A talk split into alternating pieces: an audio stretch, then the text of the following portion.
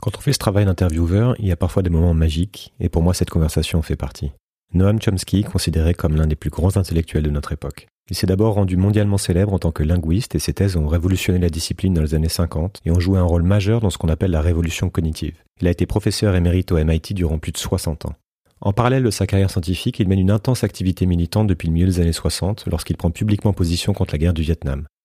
Il a donné une multitude de conférences partout dans le monde et publié des centaines de livres et d'articles dans lesquels il fait part de ses analyses historiques, sociales et politiques.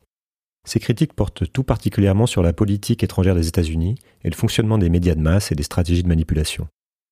Je l'interroge sur les enjeux de notre époque, les dynamiques et les structures qui nous entraînent, sur la guerre en Ukraine et sur le sens de la vie.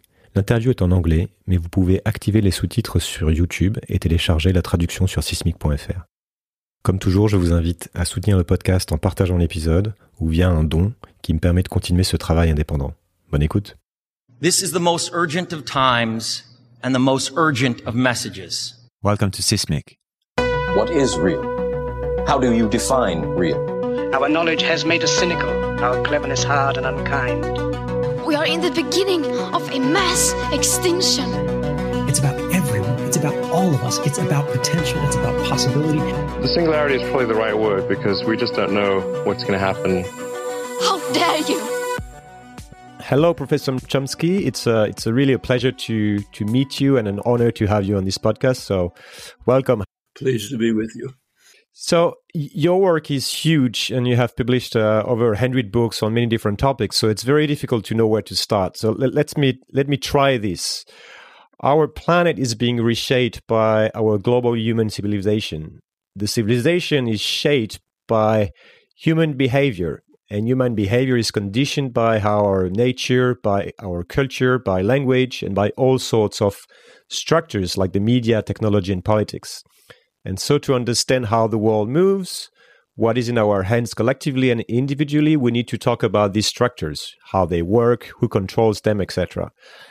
Is it a good introduction to your work that covers language, geopolitics, and society? how do you like to look at things? How do you connect all the parts of your work together? Well, first of all, I don't see any reason to try to unify them. So there are many different interests at some abstract level. They, of course, have links, but the particularities are what matter, and the links fade into the background. They're not logical connections. So to be very abstract, there is a link that has been understood pretty well since the 17th century between language and freedom, essentially. So if you go back to Galileo, Descartes, the logicians, linguists at the Port-Royal Monastery, uh, they recognized and were struck by the fact that the in fact they were amazed at the fact that as they put it with a small number of symbols we can construct infinitely many thoughts and can even somehow convey to others who have no access to our minds the inner workings of our minds. They regarded this as miraculous for Descartes, this was the core argument for distinguishing uh, res cogitans from res extensa, mind for matter. Uh, Galileo himself regarded the alphabet as the most spectacular of human inventions because it was able to record this amazing phenomenon. Uh, Wilhelm von Humboldt carried it forward to the next step. He said, since the freedom to create uh, thoughts and to use them and to transfer them is the essence of human nature, uh, any form of restriction on freedom is illegitimate unless some justification can be given for it. It's the core of classical liberalism. He was one of the great founders of classical liberalism. So all of this tied together for Descartes, the crucial feature that distinguished humans from the rest of the organic mechanical world was uh, our ability to create freely in constructing and conveying thoughts uh, in ways that are appropriate to situations, but not compelled by them. We're, as Cartesians put it, we're incited and inclined to speak in certain ways, but not compelled. So right now, I'm not going to start talking about the weather outside because that would not be appropriate. But what I decided to say is freely chosen. That he regarded as the that kind of creativity was taken to be the essence of human nature. You find echoes of this in Rousseau and others. So at that level, there is a connection between the version of classical liberalism that became anarchism in its modern variant. Uh, illegitimate authority should not be tolerated because it constrains our fundamental capacities, which are revealed most strikingly and dramatically in the creation and uh, conveying of thoughts. Uh, so, yes, there's an abstract connection, but doesn't tell you that if you have this view of language, you have to have that view of politics. They're not connected. Yeah, sure. Well, th- thanks for uh, thanks for explaining this and uh, highlighting the fact that indeed sometimes it's difficult to uh, to connect everything together and uh, and and and we will talk about many different topics you know today um, because there are a lot of things that you're looking at obviously uh, I will I like to ask big questions. You know, one of the reason is because I think there is a value in seeing how people in general reframe these questions and narrow them down because it tells something about how people think. So one big question to start is how would you define how would you define our times? Are we would you say that we are indeed living in a kind of special moment in history and and if so what is so special about this? Humans have been on the planet for a couple hundred thousand years, faced many challenges, overcome some of them, failed other times. Now is unique. This is the first time in human history. It will also be the last time in which we have to answer the question will the human experiment persist, or is it facing an inglorious end? That's the question of the time. We are right now at a time where we have to decide now whether organized human life on Earth can continue. And that doesn't mean in the distant future, it means in the near future. The decisions we make now will determine that. There are several that are so obvious that I hardly feel like repeating them, should be on everyone's focus of attention. One is uh, the warning that is given to us here regularly now by the IPCC. We stop using fossil fuels now, not delay, now, uh, cut back certain percentage every year till within a couple of decades we've cut them out entirely. If we don't do that, we're essentially finished. Okay. The other is the growing severe threat of a nuclear war, which will essentially wipe out everything. I mean, there'll be some stragglers, but the lucky ones will be those who die quickly. That's what we are now facing. There's a third point. Actually, I'm quoting from the analysts who set the famous doomsday clock every January. Uh, minute hand set a certain distance from midnight, which means termination. They've been doing it for 75 years. Uh, during the Trump years, they abandoned minutes moved to seconds. It's now set at 100 seconds to midnight. Next January, when it's reset, I wouldn't be surprised if it moves closer. And they mention three basic things.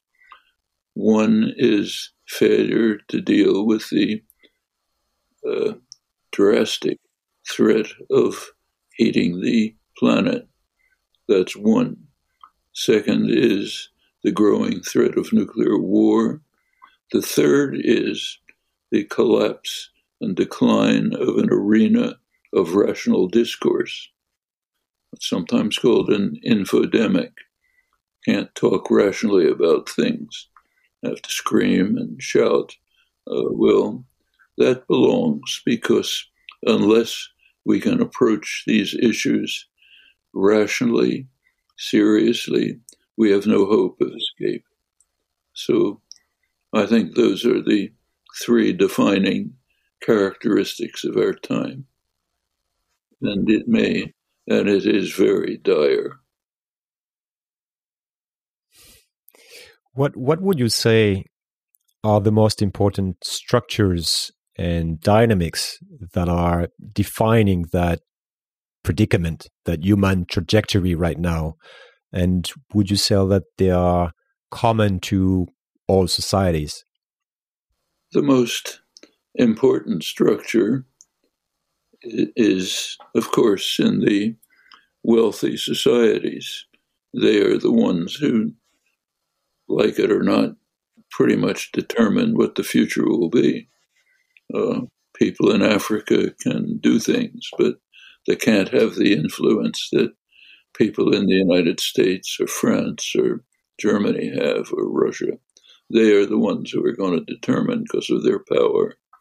Well, these are all basically state capitalist powers, all of them, including Russia.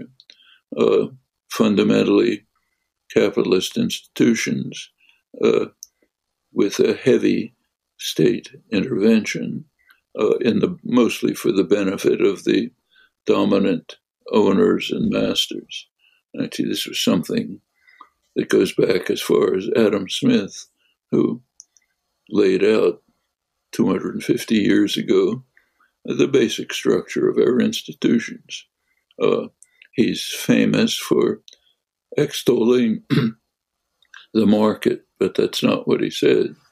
What he said is that the the masters of mankind, his phrase, in his days that meant the merchants and manufacturers of England, said the masters of mankind control are the principal architects of government policy, and they design it to ensure that their own interests are very well taken care of, however grievous the effect on the people of England, or worse, the victims of the savage injustice of the Europeans abroad. He was concerned mainly with British crimes in India.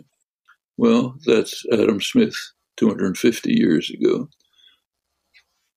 The masters of the universe have changed. They're no longer the merchants and manufacturers of England. They're the great multinational corporations, uh, mostly but not entirely based in the United States, huge financial institutions, and they act very much the way the masters acted in Adam Smith's day. They largely control state power. They ensure that it works for their benefit, however grievous the effect on others. And right now, even uh, if they destroy the uh, they destroy the planet. That's explicit, incidentally. I, I, can virtually quote it. So, a couple of days ago, uh, I write today, read the New York Times front page story. It's about how the Republican Party, which is the main supporter of private power, Democrats support it too, but not to that extreme extent. The Republican Party is now attacking businesses which are trying, which claim to be taking into account climate change in their investment. they're trying to pass laws to prevent a business from taking into account the effect on the climate uh, because we have to free business to destroy everything. That's called freedom. It's even called libertarianism. We have to free the masters, the owners, those who accumulate the core of capital. They have to be free to destroy the world as fast as they want. That's the Republican Party. Democrats are not that extreme. Uh, same in other countries. It's not happens to be more important in the United States because of its overwhelming power, but the institutions are pretty much ubiquitous. Uh, some islands here and there, but not much. Uh, well, those are the fundamental institutions. They are suicidal. Uh, capitalism is a death warrant.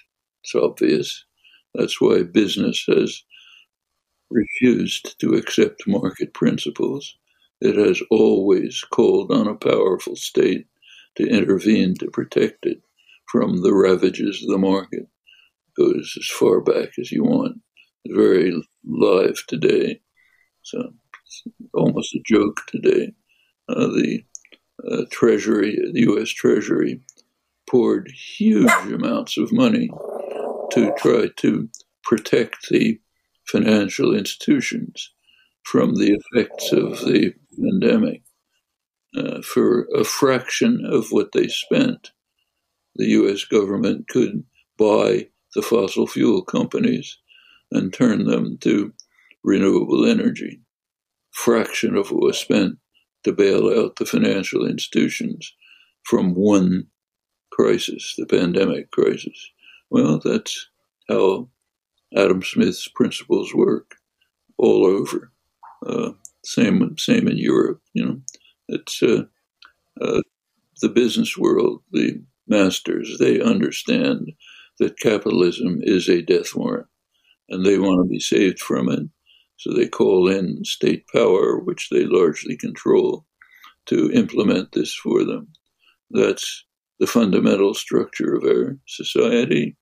If it continues, we're doomed, not in the distant future. So, one of the way uh, what you call, you know, the masters of the universe, the people that are in situation of power and of potentially, you know, maintaining of or changing the structures and the trajectories. One of the way they have to uh, exert the powers is to use propaganda and to uh, you know create stories and to try to manipulate people or to convince people uh, to do certain things or to not do certain things. And propaganda is something uh, that you have been studying a lot. What is your take on propaganda and uh, the influence that these people have on collective decisions and collective minds today and how would you say it is different from 30 years ago when you wrote manufa- manufacturing consent, you know, for example? Well, let's go back to the moment when the phrase manufacturing consent was created by Walter Lippmann, leading public intellectual of the 20th century, one of the founders of neoliberalism, a uh, called, sorry, dogs don't. the term neoliberalism, in fact, was coined at the Walter Lippmann Symposium in Paris in 1938 to refer to the collection of doctrines that now dominate world society. Uh, he was a Wilson, Roosevelt, Kennedy liberal not a right winger. He devised the phrase manufacture of consent and advised it as a what he called a new art in the practice of democracy. He said governments need and power needs manufacture of consent in order to keep the mass of the population uh, just as what he called spectators, not participants. They are stupid, uh, ignorant. Uh, we have to protect the responsible men, that's us, from what he called the uh, rage and the, tra- the trampling and rage of the bewildered herd.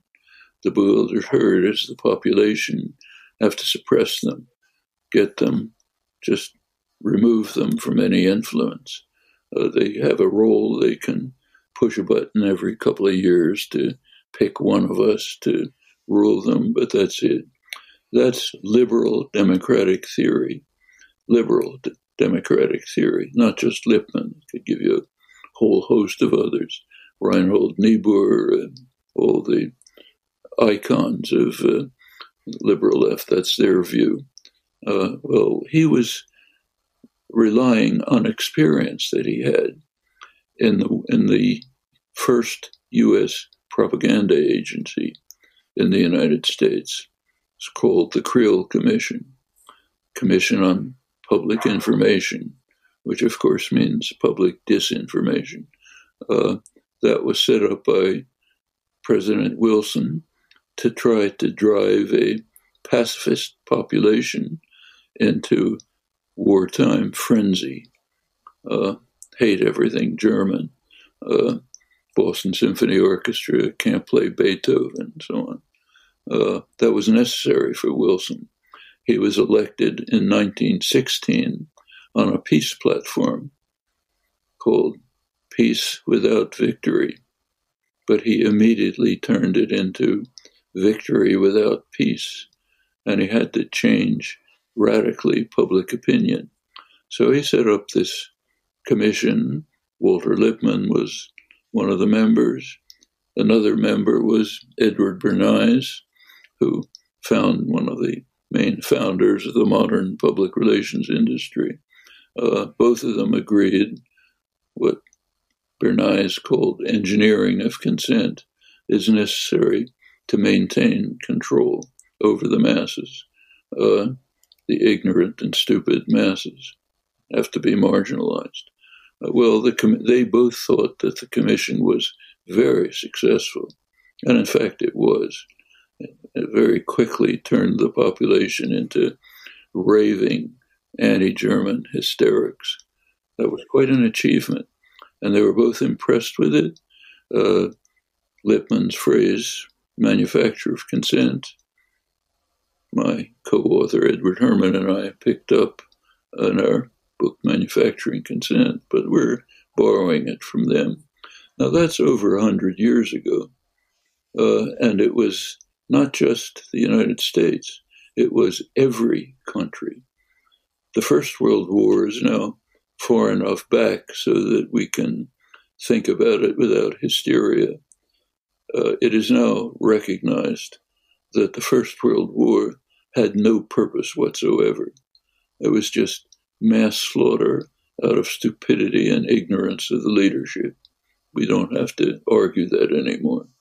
But if you look back at the war, when the 1914, when the war began, in every country, the intellectual classes overwhelmingly and enthusiastically supported the war every single country. There's a famous manifesto of 93 German intellectuals appealing to the West, saying, You have to support Germany, the country of uh, Goethe, Kant, Beethoven, stands for civilization. Join us to save civilization. Same in England, same in France, same in the United States when the US got into the war all the same. Uh, the British had what they called a Ministry of Information, meaning disinformation, which was mainly used to try to convince American intellectuals to join the war effort by circulating fabricated stories about German atrocities and so on. It worked perfectly. There were a few people who didn't go along, like Bertrand Russell in England. Went was sent to jail. Uh, Rosa Luxemburg, uh, Karl Liebknecht in Germany, sent to jail. Eugene Debs in the United States, sent to jail. Uh, that uh, that was the pattern everywhere. Uh, well, that was over a century ago. Has it changed? Take a look at today. It's the same. Uh, in the United States, for example, for example, if you there's a rule that you have to follow. It's not nobody articulated it, but it's understood by the intellectual classes. If you refer to Putin's criminal invasion of Ukraine, you have to call it the unprovoked invasion of Ukraine. If you check on Google, you'll find a million hits for that. Okay, unprovoked invasion of Ukraine. Now do an experiment. Look up unprovoked invasion of Iraq. Essentially nothing. A few hits from marginal people who opposed the war. You know, somebody wrote a letter to the newspaper saying the war's wrong. So essentially nothing. There probably isn't a single statement by anyone anywhere near the mainstream who ever said unprovoked invasion of Iraq. Well, that's a dramatic enough achievement of propaganda in itself, but it becomes even more so when we look at the facts. The facts are that the invasion of Iraq was totally unprovoked. There was no provocation whatsoever. And the invasion of Ukraine, there's no justification, but is extensively provoked, openly and publicly, won't run through the record. So the intellectual classes have to say exactly the opposite of the truth in unanimity, goose stepping in repeating the slogans of the powerful state. Same happens in Russia, except there we ridicule it when Russians uniformly say it's a special military operation. Uh, we ridicule this totalitarian state. Uh, how about ourselves? Uh, can't look at it. Actually, that's not entirely true. Uh, George Orwell is one of the few people who did look at it. Uh, I'm sure you've read Animal Farm. I'm pretty sure you haven't read the introduction to Animal Farm because it wasn't published. It was withheld. It was found 30 years later in his unpublished papers. The introduction to Animal Farm is directed to the people of free England. And it says, don't feel too self righteous. In England, unpopular ideas can be suppressed without the use of force. It gives some examples, a couple of reasons. It says one of the reasons is a good education. You go to the right schools, you have instilled into you the understanding that there are certain things it wouldn't do to say, like unprovoked invasion of Iraq. Wouldn't do to say that. And there are other things that you must say, like unprovoked invasion of Ukraine. And this goes across the board. This is one example. I can give thousands. Well, how have things changed in the last century? Not at all. How have things changed since Adam Smith in terms of basic structures? A little, but not very much. These are deep seated features of what we call civilization, Western society and culture. I should say it's not worldwide. So if you read the Global South, uh, they collapse in ridicule when they see uh, they don't join and they condemn the Russian invasion of uh, Uk- the, of Ukraine. They say, yes, terrible crime, but what are you people talking about? This is what you do to us all the time. So stop moralizing.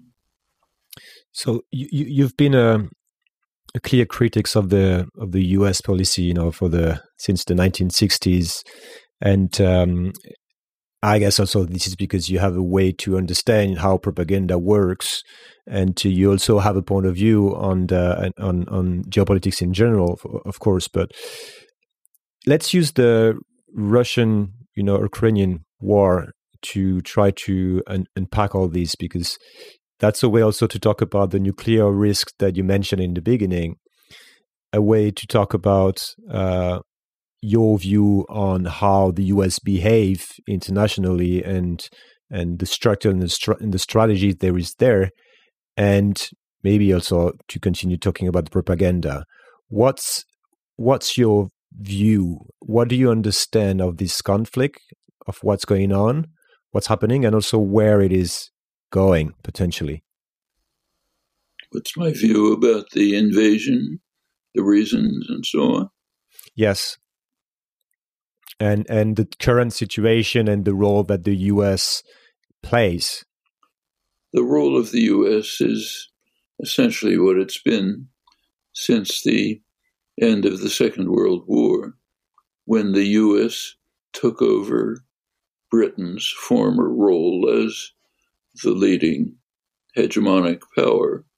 Britain, of course, was no longer in a position to exercise that, became what the British Foreign Office called a junior partner of the United States, which took over the rule of world control.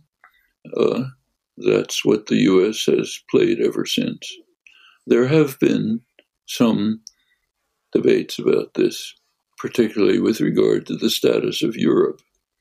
Should Europe become an independent, what was called third force in international affairs, or should it be a vassal of the United States? It's been a major issue in world affairs since the Second World War. Uh, the leading statesman who was an exponent of an independent Europe was, of course, Charles de Gaulle, who called for a Europe from the, in his phrase, from the Atlantic to the Urals, with no military alliance. Uh, Germany uh, took a somewhat similar stance. That's what was called Ostpolitik. Willy Brandt and his successors should move towards commercial, trade, cultural interactions with Russia.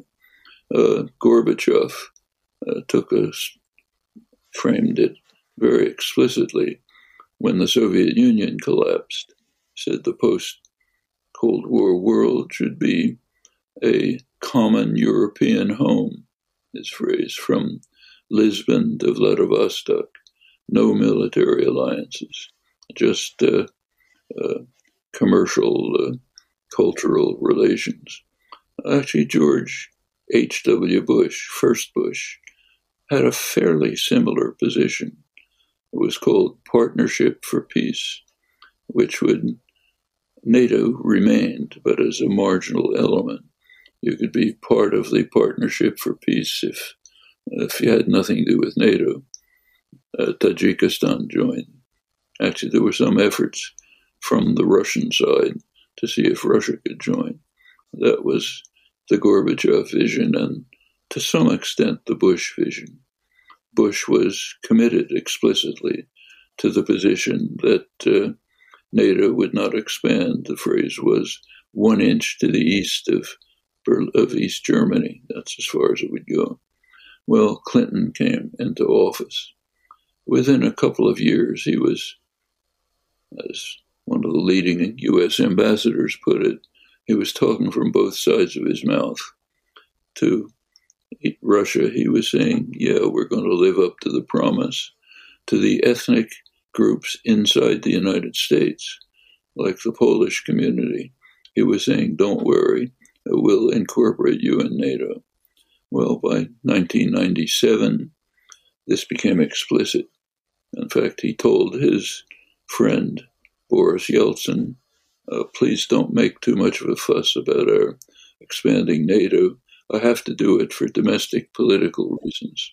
I have to get the large ethnic vote, Polish, other vote in the urban centers. Just need this to win the election. Well, the next Bush, the second one, just opened the doors totally. Anybody can join NATO. Even Ukraine made an offer to Ukraine to join NATO. Uh, France and Germany vetoed it. But given U.S. power, it remained on the agenda.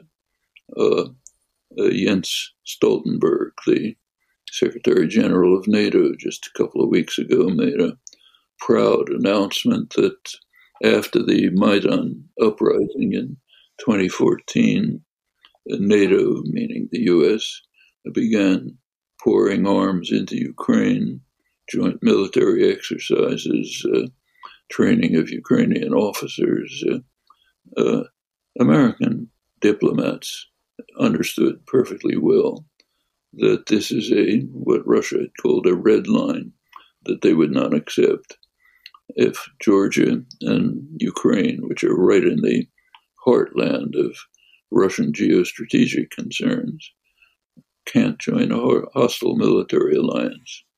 I mean, that would be as if uh, Mexico joined a military alliance with run by China, uh, pouring Chinese weapons into Mexico, joint training missions, and so on. Um, if there was even a word about that, Mexico would be vaporized.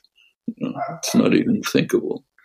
And if you look at the, you don't have to be a military genius to understand it. Just take a look at the map between Ukraine and Moscow. There's no defensible borders. Uh, Operation Barbarossa went right through Ukraine, all the way up to Moscow. You know? Of course, that and the same with Georgia, and that was well understood. But it didn't matter. In fact, the State Department has stated explicitly in March, shortly after the invasion, that the U.S. does not take into consideration Russian secure, security concerns. It's not our business. We don't negotiate on those, meaning no negotiations, because negotiations, by definition, mean taking the opponent's concerns into consideration, even if you reject them. That's negotiations. So, no diplomacy, uh, just uh, war. And what it means is that under the US lead, uh, the West is carrying out a ghastly experiment. What they're doing is saying, let's keep the war going. Uh, we'll run an experiment. We'll see if Putin will slink away quietly in total defeat or whether he'll use the weapons that, of course, he has to devastate Ukraine and set the stage for a terminal war. That's Western policy. In fact, it was made explicit a couple of weeks ago at the Ramstein a military base in Germany. Uh, the United States called the NATO powers together at the military base and basically laid down the policy. The policy explicitly was to keep fighting the war to harm Russia, uh, to make sure that Russia will never be able to carry out any offensive action, which basically means to destroy Russia. There's no other way to do it.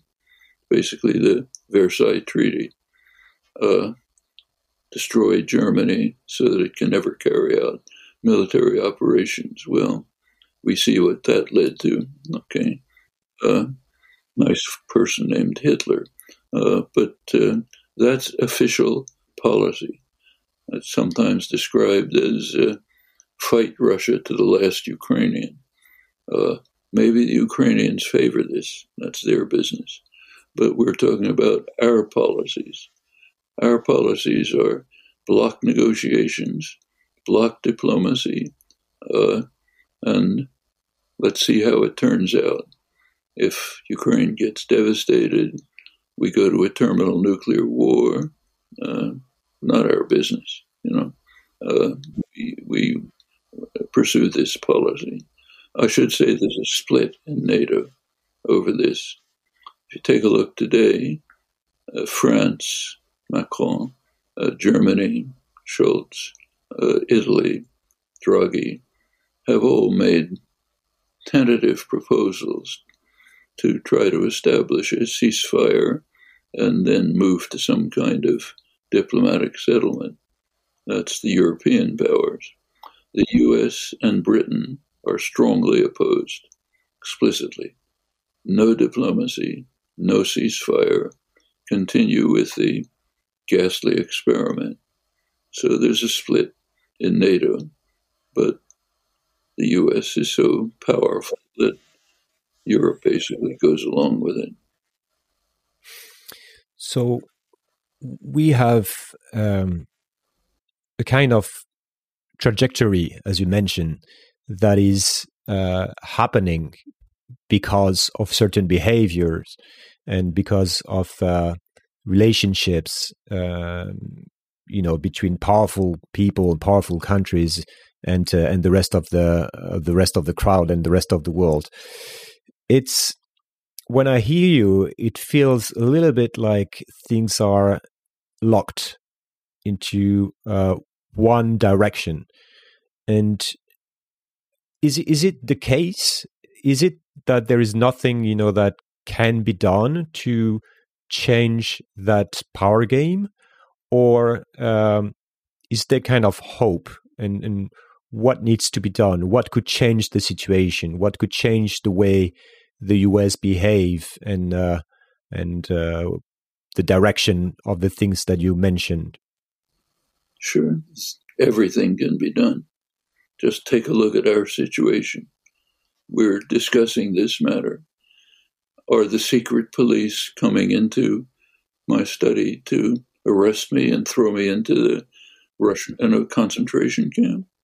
Well, if we're doing it in Russia, that could be happening. We are not living in totalitarian states. In Russia, there are dissidents, opponents of the war, very courageous, facing real problems. They may be thrown into, into prisons, concentration camps, killed. We don't face that. We can talk freely. We live in free, partially democratic societies. Uh, we have a responsibility that people in other countries don't have because of our freedom and our power. This is where power lies. And luckily for us, enough struggles have been won over the centuries so that we have a substantial degree of freedom. Let's make use of it.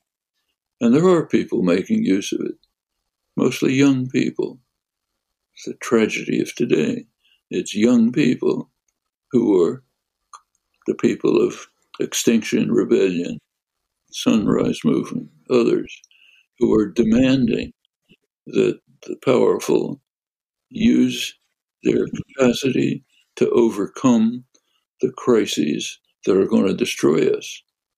So, on the one hand, you have front page of the New York Times today, Republican Party, main party of business, trying to prevent businesses from taking climate into consideration in their investment decisions.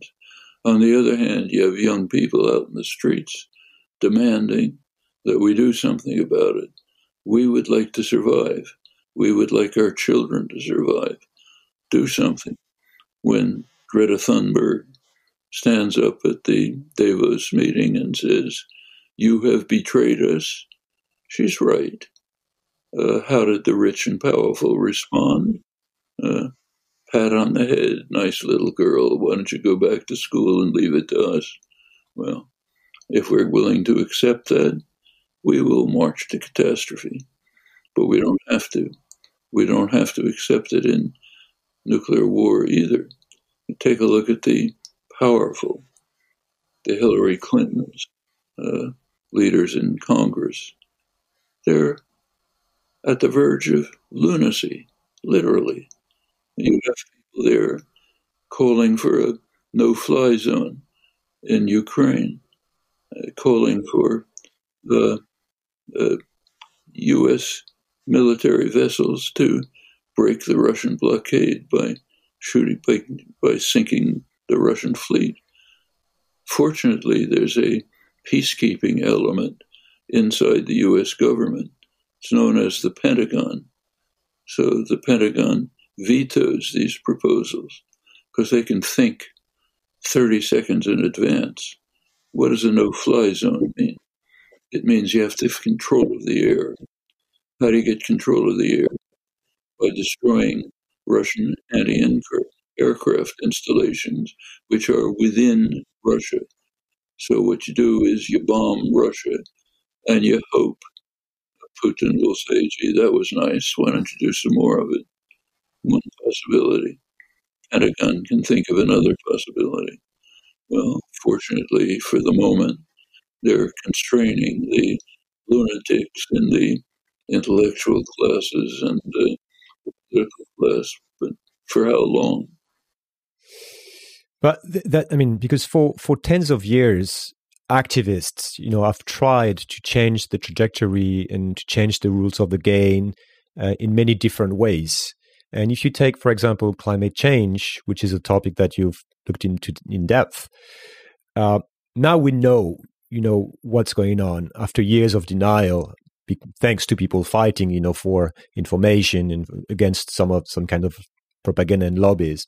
But still, the trajectory remains the same, and we fail to change the power games and to do anything serious about it. Is there something that we are missing in that uh, game of influence or, or, or, game of trying to change uh, power games and, and, and, and things? Or, or, what could be done differently that would lead to different results, in your opinion? First of all, we know the answers to that everything can be done. From one thing can, can be done is to remove, puncture the thick veils of propaganda. That's one thing that can be done. Uh, talk about it, rational discourse, think about it. Uh, that can be done. The second thing that could be done is to organize people, organize people to begin to act. Third thing is carry out the actions. There are many possibilities. All of this is completely open. It can be very successful. If we look at our own societies, they're much more civilized than they were 40 or 50 years ago. Things that were taken for granted back in the 50s and the 60s are just unspeakable today. Uh, that's progress, not enough, but progress. And there's a reaction to it strong reaction against uh, what's called uh, woke culture, meaning minimal civilization, uh, minimal civilized attitudes towards women, towards minorities, uh, towards uh, uh, gays, others, minimal civilized attitudes, efforts to deal with global warming. That's woke culture. We got to stop that. So there's a backlash, but there's progress. Those are the means that work. They're open to us, available to us. The one thing that's missing is the will the will to use the freedom that we have, the opportunities that we have to carry us forward to a much better world. All possible. Uh, the World Social Forum had its annual meeting a couple of weeks ago, they reiterated their slogan that another world is possible. Yes, it is. But you have to do something about it. You can't just go home and say, oh, play some games on social media or I'll go to a movie or something. You have to do something about it. You can, it's open. People who have done it, often at great risk, have changed the world. The others can watch and look while the world goes up in flames, which is what's happening. We are now at a turning point in human history where we will either take action or we're finished. It's as simple as that. When, so when you look into the future, uh, what scares you the most? I think we, we get a little bit of the picture, but is there one of the things that we mentioned that you're really watching carefully? And on the contrary, do you see something in particular that really gives you hope? Yes. all the things I've mentioned. The young people demanding that their elders, the ones with power, do something to save the world from destruction. Uh, in the case of Ukraine, pursue diplomacy instead of carrying out this grisly experiment of seeing if maybe Russia will concede total defeat and walk away. Unlikely to happen in a hideous experiment. So, yes, accept the necessity for trying to move towards some kind of diplomatic settlement to terminate the horrors and to lay the basis for further accommodation. Uh, talking about the climate crisis, we know exactly what has to be done. There are perfectly feasible means, easily within reach, uh, that can mitigate and overcome it. With regard to nuclear weapons, even easier. Here, incidentally, I should mention one of the an incredible triumphs of propaganda. Let's look at the New York Times front page again today. Today's front page describes uh, another Israeli attack on a Iranian uh, nuclear facility. Israel is free to attack other countries at will uh, because it has U.S. backing and because of European cowardice. Europe uh, cowers at the feet of the United States and says, we're, we're too cowardly to say anything. So the United States tells Israel, you can do whatever you like.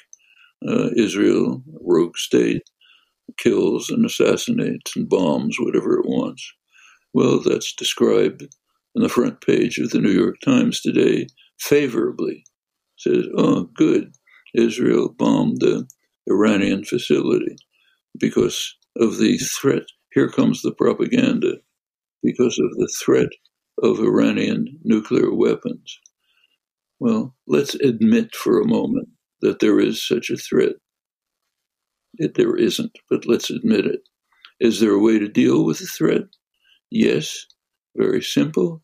Everyone knows it. No one is allowed to say it. The way to deal with it is to establish a nuclear weapons free zone in the Middle East with intensive inspections, which can work. We know that from experience. So why don't we do it? Who's opposed to it? Iran is strongly in favor of it. Arab states have been strongly in favor of it for decades. The whole global south is in favor of it. The G77, the non-aligned movement, Europe's in favor of it. What's stopping it? The US vetoes it. Every time it comes up, the United States vetoes it for a very simple reason. The US does not want the Israeli nuclear arsenal to be inspected.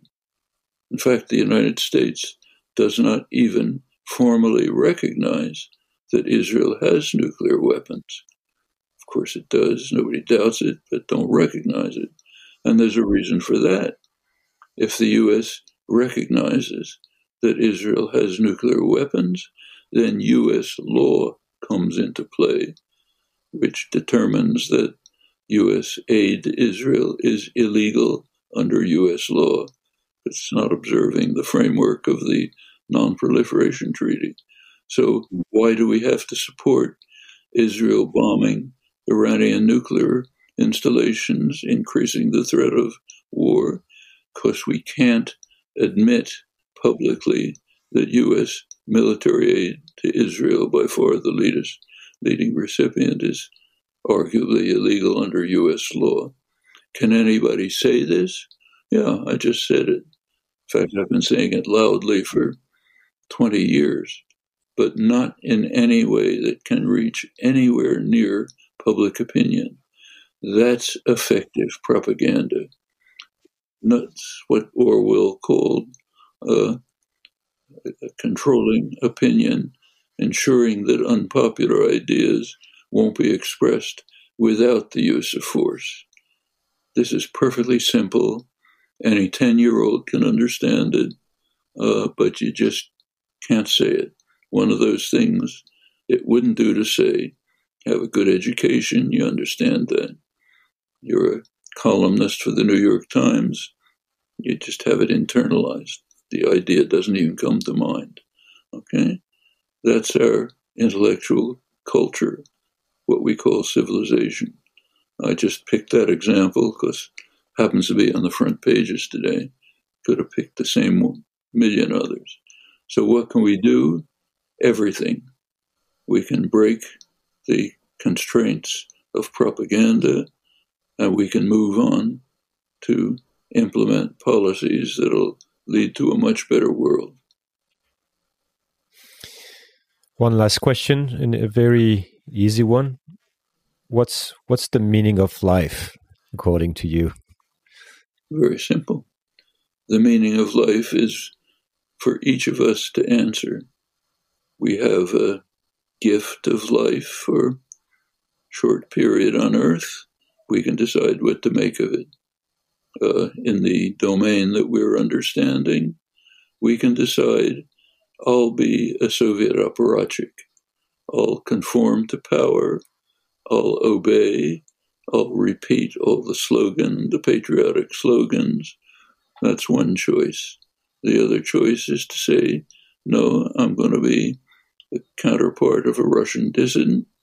I'm going to reject the propaganda. I'm going to condemn the crimes of state, I'm going to act to do something about them. We're much freer. We won't be punished for that.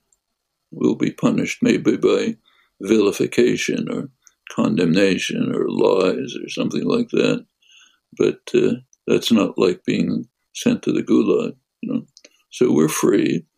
We want to be cowards, yes, free and easy. Uh, you want to try to lead to a better world, you can do it.